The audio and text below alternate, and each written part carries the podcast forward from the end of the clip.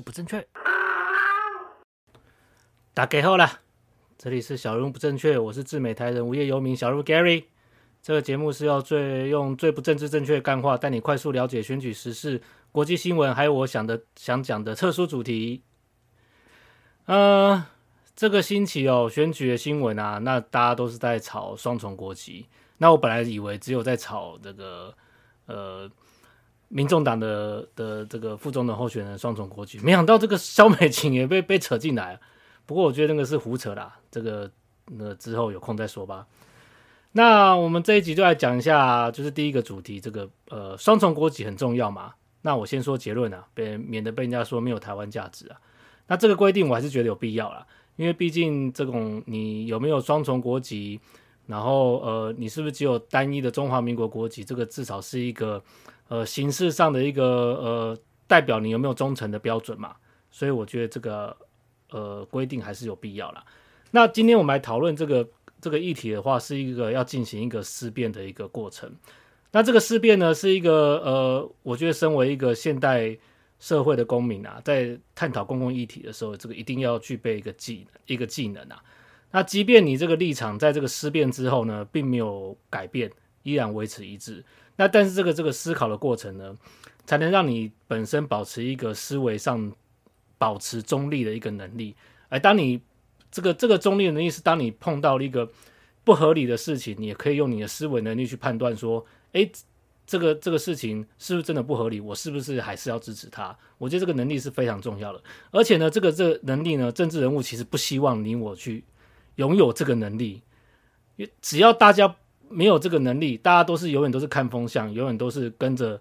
跟着风向走，然后看懒人包，然后呃，才可以让这个群众整天被他们呃他们所拥有的网军，然后和和这些这些 KOL 拖着走。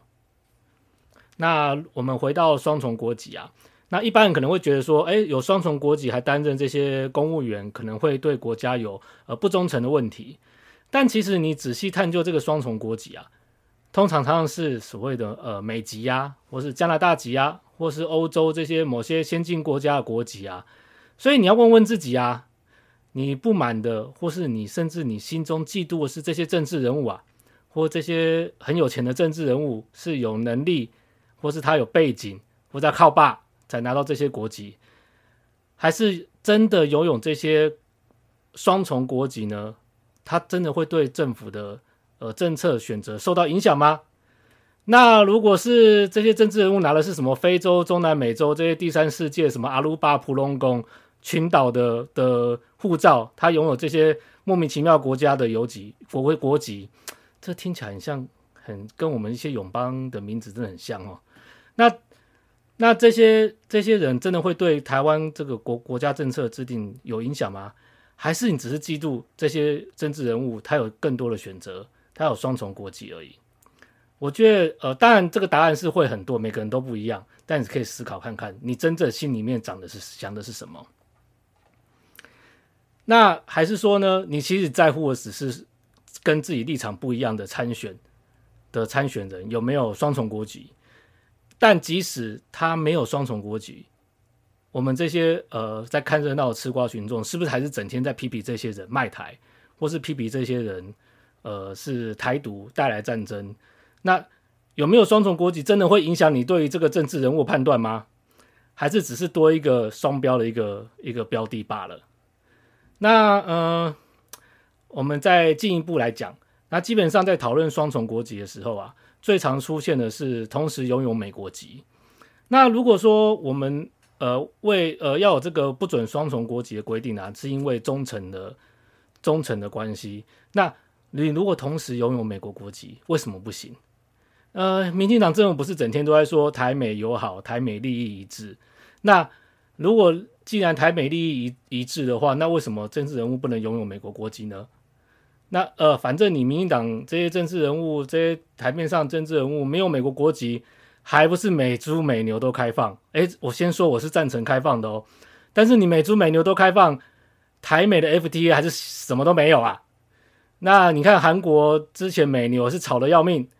美猪更是更是吵得不行。哎，之前我有看 Netflix 一个一个韩国节目，他们在讨论说，就是这个猪啊，对他们呃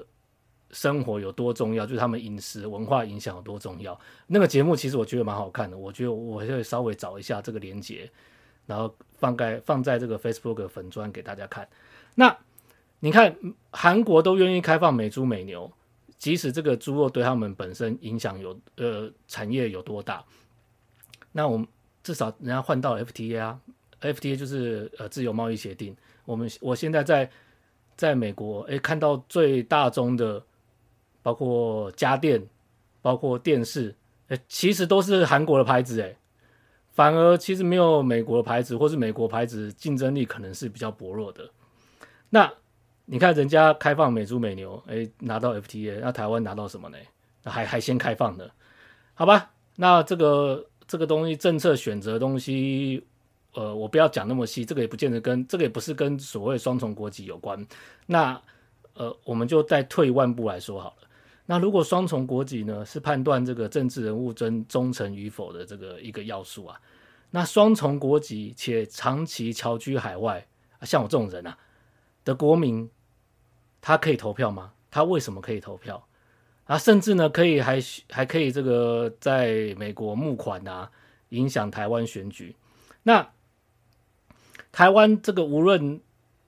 这个政策的成功啊、失败，然后这个战争或是和平，哎，这些人，嗯，包括我在内，好像也是可以在美国爽爽过啦。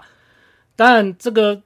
近几次台湾选举差距的票数，不是所谓这个侨侨胞回台湾投票可以改变的。但如果回到二零零四当年两颗子弹，哎，这个答案就很难说了。所以呢，呃，这个是这个双重国籍这个问题，难道只有所谓的呃政治人物才不能有双重国籍吗？这些投票，这些回来回来投票这些人，这些侨胞们，我是不会去投票，因为我的我的逻辑就是，我如果没有打算要住在这个土地上，我不想用我的投票来来干预这个。这个呃选举的结果，那即便我在那边巴拉巴拉巴拉，我也是讲想讲我讲，但是我不想用我的投票去干预，因为我觉得这个是呃人民自己的选择。虽然我之前我在台湾的时候，每一次投票我都会去投，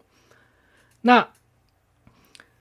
那还是说，只要这个呃所谓这个 CA 双重国籍的这些侨胞们呢，然后他只要立场跟你心里想的一样就可以，绿人你不能，呃蓝的呢你不能。啊，当然我知道这个所谓的侨胞文化，无论在呃蓝绿都有其历史脉络。那国家也呃不能随便的去限制国民的参政权嘛。你比你有没有你有没有限制他们能拥有双重国籍？那你至少在国家没有规定的情况之下，你就不应该去限制这些呃侨胞的呃参政权。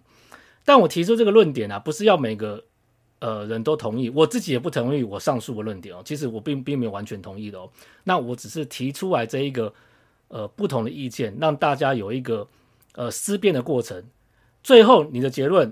也许是一样的，也许会改变。那只要你有去思考过，那这就是一个很好的呃一个实践我们在这个现代社会作为一个公民的一个一个思考的责任。好啦，那第二个部分我们来讲这个呃劳保这个退休年金的部分啊。那、我在这个蓝白拖结束了之后啊，其实我是比较开心的，因为我觉得这个选战呢，呃，基本上已经会比较呃偏向正轨，就是大家可以就这个呃政策部分去去做讨论啊。那至少在劳保这个部分，诶，我们看到说，诶，其实。这三个候选人啊，都有提出他们的论点啊，因为他们之前去参加一个这个劳动团体办的活动嘛，那三个人都有上台，都有针对这个劳保年金的问题啊，然后呃都有呃做他们的的的阐述嘛。那我其实大学是念劳动法与社会法的，所以这个部分呢算是我的专业之一。呃，其实这个呃劳保要破产这件事情啊，我从大学都听到现在。大家都已经，因为很明显就是你开始少子化的情况产生了，然后婴儿潮世代，呃，可预期就是在六十岁到六十五岁之间他会退休，那很明显就是你之后所缴的劳保费一定不够这些这些呃退婴儿潮世代退休人的的退休金一定不够，那所以所以每一年都在讲说，哎，到底这个我们的劳保到底什么时候会，台湾的劳保到底什么时候会破产？那我这边讲劳保是这个退休年金的部分啊。那呃，三个认知人，我们看他们分别讲了什么啊？那其实呃，赖清德跟呃侯友谊讲的差不多。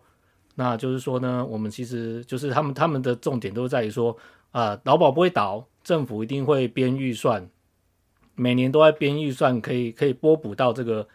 劳保年金的部分，所以大家一定是领得到，呃，不用担心。那我记得侯友宜还说，这个他把这个呃拨补的部分，这个法定责任要写到这个劳工保险条例里面。那其实我，然后第第三个就是柯文哲，那基本上还是讲那个屁话啦，就是说啊，反正这个东西呢的早就早就发生啊，大家都不去面对啊，所以我们要好好改革啊。那你要怎么改革？三个人都没有讲嘛，所以讲实在，呃，你你就是只是讲一些空话。那至少另外两个虽然也是空话啦，但至少他们有讲实际的说，我们政府一定会拨补下去。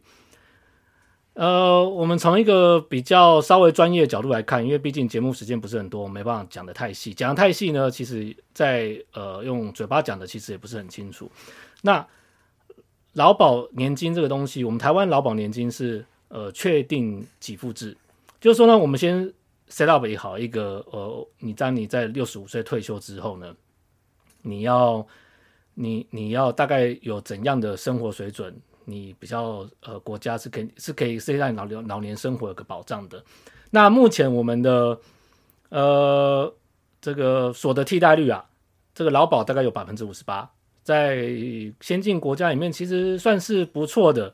但是很明显的，你这个这个水准是没办法继续维持的嘛，因为你少子化的关系，后面劳工就是没有那么多。那你前面人呃婴儿潮世代这个退休之后。是没有，是绝对没办法收进来保费是没有，绝对没办法抵掉这个支出的。那现在目前的方法就是政府每年会编预算，然后把它放到这个劳保年金里面去。那实际上呢，这个这个也不是长久之计啊，因为你如果政府的呃税收因为少子化而减少，这是有可能的哦。即使呃我们我们都不考虑经济的变动或是或是怎么样，这是有可能的。那包括你的你少子化就会影响到你的经济活动，你包括你的呃呃所得税，包括你的营业税，那经济活动的的减少，那可能你税收就会减少，所以这波补长久以往并不是一个合理的呃政策选择，那只是一个呃挖东墙补西墙，左手放到右手的一个方式而已。那那实际上大家不敢说的的的真的要解决这个劳保的方式是什么？那其实就是。年轻人要多缴，快退休或是已经退休的人要少领，其实就是这么简单。那问题是大家不敢讲啊，讲了就没有选票啊，谁敢讲啊？那之前在在搞那个，其实就是在像搞那个呃呃公务人员这些保险保呃退休年金一样的问题。那只是因为公务退休人员的呃人口比较少，那基本上会比较好解决，那杂音也不会这么大。那如果轮到劳保的时候，我看这些真人物现在都不太敢讲真话了。那我是很期待说选上之后呢，那这些政治人物选上，包括不可能最影响最呃最有可能是赖清德嘛？那他会怎么怎么弄这个劳保年金？我个人的推测啦，他应该也是第一任任期用这个四四年都是用拨补的方式去补进去这个劳保年金啊。第二任他才有机会想办法去改革啊。那就我的专业来说，呃，我觉得有几个方向。第一个就是你年轻人的要多缴，就是你的保险费率要提高。那你退休人那可能要稍微少拿一点。那这个少拿一点，可能呃，那就要看他们呃政府的怎么样去去去抉择啦。因为你说要少拿，在这个万物皆涨、这个通货膨胀这么严重的时候，你要让这些拿劳保年金已经退休，他基本上可能已经没有什么工作能力的退休人士，或是他到到到职场会会受到年龄歧视，他也没有那么容易找工作的人，那他要补足这一部分的缺口，那其实这个是有点难的，而且你一下就可能会损失损失这个年龄层的大量选票。那除了这两个最重要的方式，我觉得还有一个就是我们应该要呃，我觉得要增加所谓的这个投保投保金额。那目前我记得现在投保金额从几十年前都是四万多，就是你最高投保金额永远都是四万多，然后再去乘以这个保险费率。那这个投保金额呢，如果提高的话，那是不是是不是保费可以收进来多一点？那你保费收进来多一点，那你可以让这些诶高所得的人，他在领取这个呃退休年金的时候，他虽然缴的比较多，但是他其实拿的可以不用那么多，因为这个是个社会保险嘛，社会保险就是社会互互助嘛。那你薪水高的人，你你在这个年金的部分，你稍微比例拿低一点点，其实我觉得应该是一个合理的啊。在台湾这个社会，你。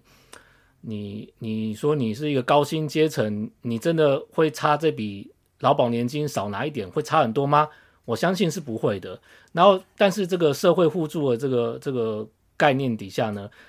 呃，在其他阶层的人民过得好，那社会稳定，那你稍微薪水高一点的阶层，你的生活也会比较安全。我觉得这个是大家有共识。那你投保金额提高，然后保费可以收的比较多，然后。高薪资的人，他领的保费可以，呃，领的退休年金可以稍微适当的减少。那当然，其他薪领其他薪水的人，他的保险费保保险年那个退休年金也是要减少。那另外一个就是说，台湾这个薪资结构哦，其实是一个很大的问题。它里面分太多说，哦，这个什么加级，那个什么加级，然后这个本薪或者什么，那这些。这些保险都是用本薪才算的，其实它加级根本没有算在内啊。那其实这个是非常不合理。你知道为什么要用用这样子吗？这其实是一个雇主要逃避这些社会保险支出的方式。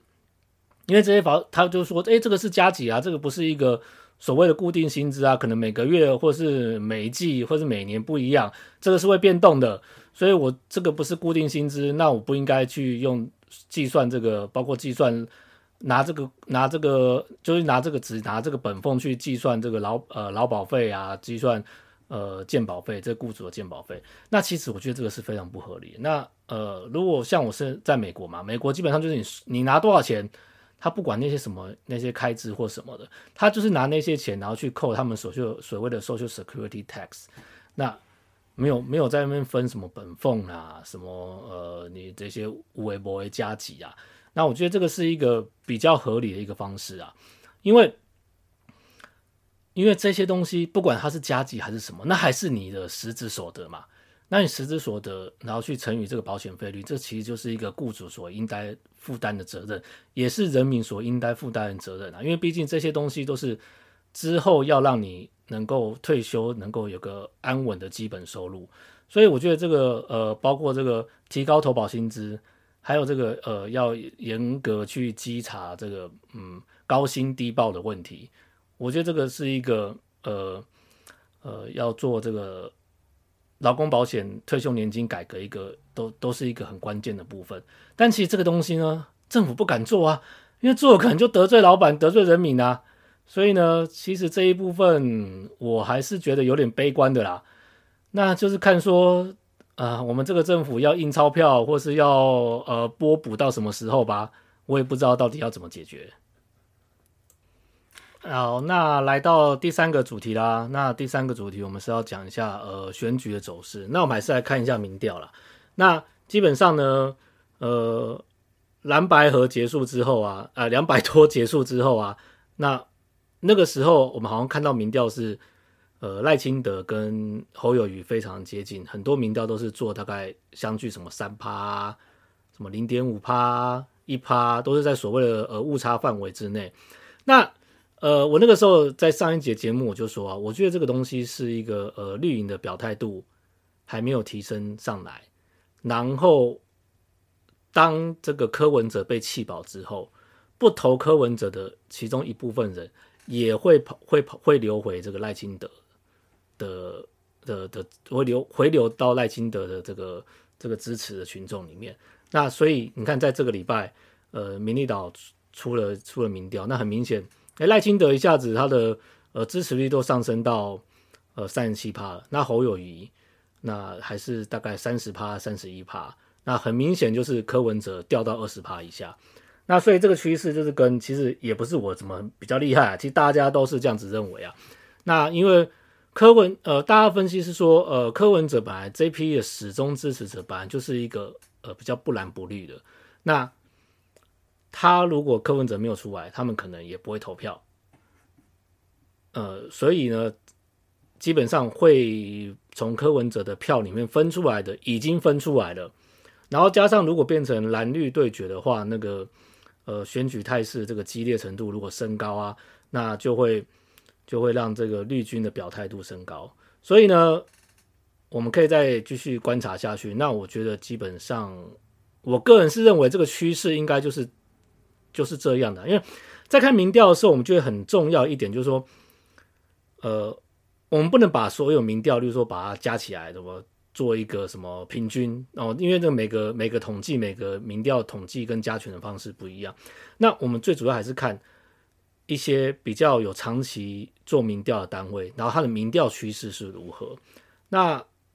我现在看起来，诶，这个民调趋势就是赖清德他基本上会有超过三十五趴、三十七趴，甚至是真选举出来绝对会超过四十趴的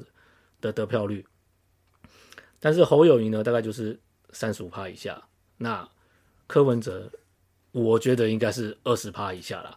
那好一点十八趴，好差一点十二趴、十五趴，这都是有可能的。那基本上，我觉得这个选举的态势呢，基本上是固定的。那如果没有什么其他的呃外部环境受到呃外部环境受到影响，那我觉得台湾的这个选举，嗯，今年来说有点无聊啦。最大的大戏已经在这个君悦饭店鸿门宴的时候已经结束了。那我觉得这个态势大概就是如此。好啦，那我们就进入我们呃第四个主题啦。就我上星期呢，其实有机会就去回去密西根一趟。那我回去密西根是主要是去去 Detroit，就是底特律那边。然后所以我就上上礼拜录音完之后呢，我就开了九个小时的车，呃，到 Detroit 附近一个城市。那第二天我就进 Detroit。那因为我很久很久没有在这种冬天的时候回到这个美国的北方了，而且 Detroit 是在呃密西根湖的的的东边，然后它其实是在下风处，所以大概冬天的时候，它的呃冷气团一下来，在密西根湖就会带带了这个大量的水汽，然后到到密西根的时候就会开始下雪，所以包括在密西根或是在水牛城 Buffalo。就是这个纽约的 Upstate，就是其实都是一个很会下雪的地方啊。那今年其实是一个非常暖的暖冬啊，大家可以看国际新闻，从今年平均温度已经上升，今年就上升了一度多，是这个非常非常可怕的。那但是我到北边的时候，我就碰到我这个今年的第一场雪啊，而且密西根当地，呃，就在底特律的时候，因为你知道在大城市里面嘛，然后其实那个大大楼之间都有很强的风啊，我真的是。很久没有这样子被冷到了，然后，然后就是，然后一室内呢又是非常热，然后出来又很冷，然后车子里面又开暖气，我这样子进进出出，进进出出，然后回来就感冒了。我觉得真是，我真的是外强中干啊，实在是南方住惯了，然后实在是很难回到再搬回北方去。所以啊，所以你知道，在美国啊，他们很多人呃刚工当这个退休的时候啊，他们就会考虑说。诶，如果本来是在北边的，那我可能会考虑说去南方，去佛罗里达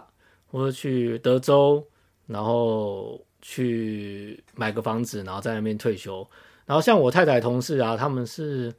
呃北达科达州，诶，不是 South Dakota 南达科达州退休的。然后他爸妈，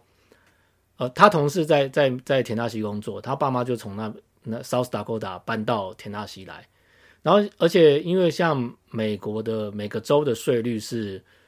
呃，各个州包括他的呃州首的税或者州的营业税，呃，不是营业税，呃，sale tax，